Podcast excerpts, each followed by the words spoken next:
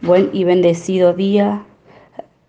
En esta hora bendecimos a nuestros padres espirituales y hermanos en Cristo y la Casa Jesús, la luz del mundo. En esta hora vamos a presentar el número décimo sexto decreto que se llama permanecer en Cristo. Recibimos con gozo todo lo que el Padre ha reservado para nuestra vida. La palabra de hoy se encuentra en Juan 15, del 5 al 6. Yo soy la vid y ustedes las ramas.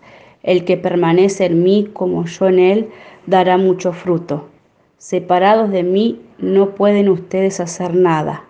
El que no permanece en mí es desechado y se seca como la rama que se recogen se arrojan al fuego y se queman. Esta palabra está en la versión NBI. Este habla de un cuidado hermoso del Padre por su propio Hijo. Quien va por fe permanece en Cristo. Por eso en esta hora Oramos y decretamos que permanecemos en este 2024 en la casa Jesús, la luz del mundo.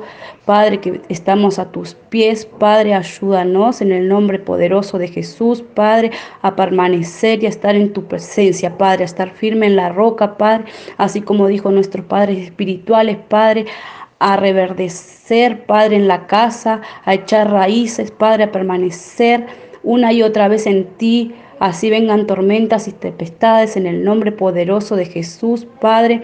Gracias por este día. Gracias por este hermoso decreto, Padre, que tú nos has dado, así como cada uno, Padre, en el nombre poderoso de Jesús. Amén y amén.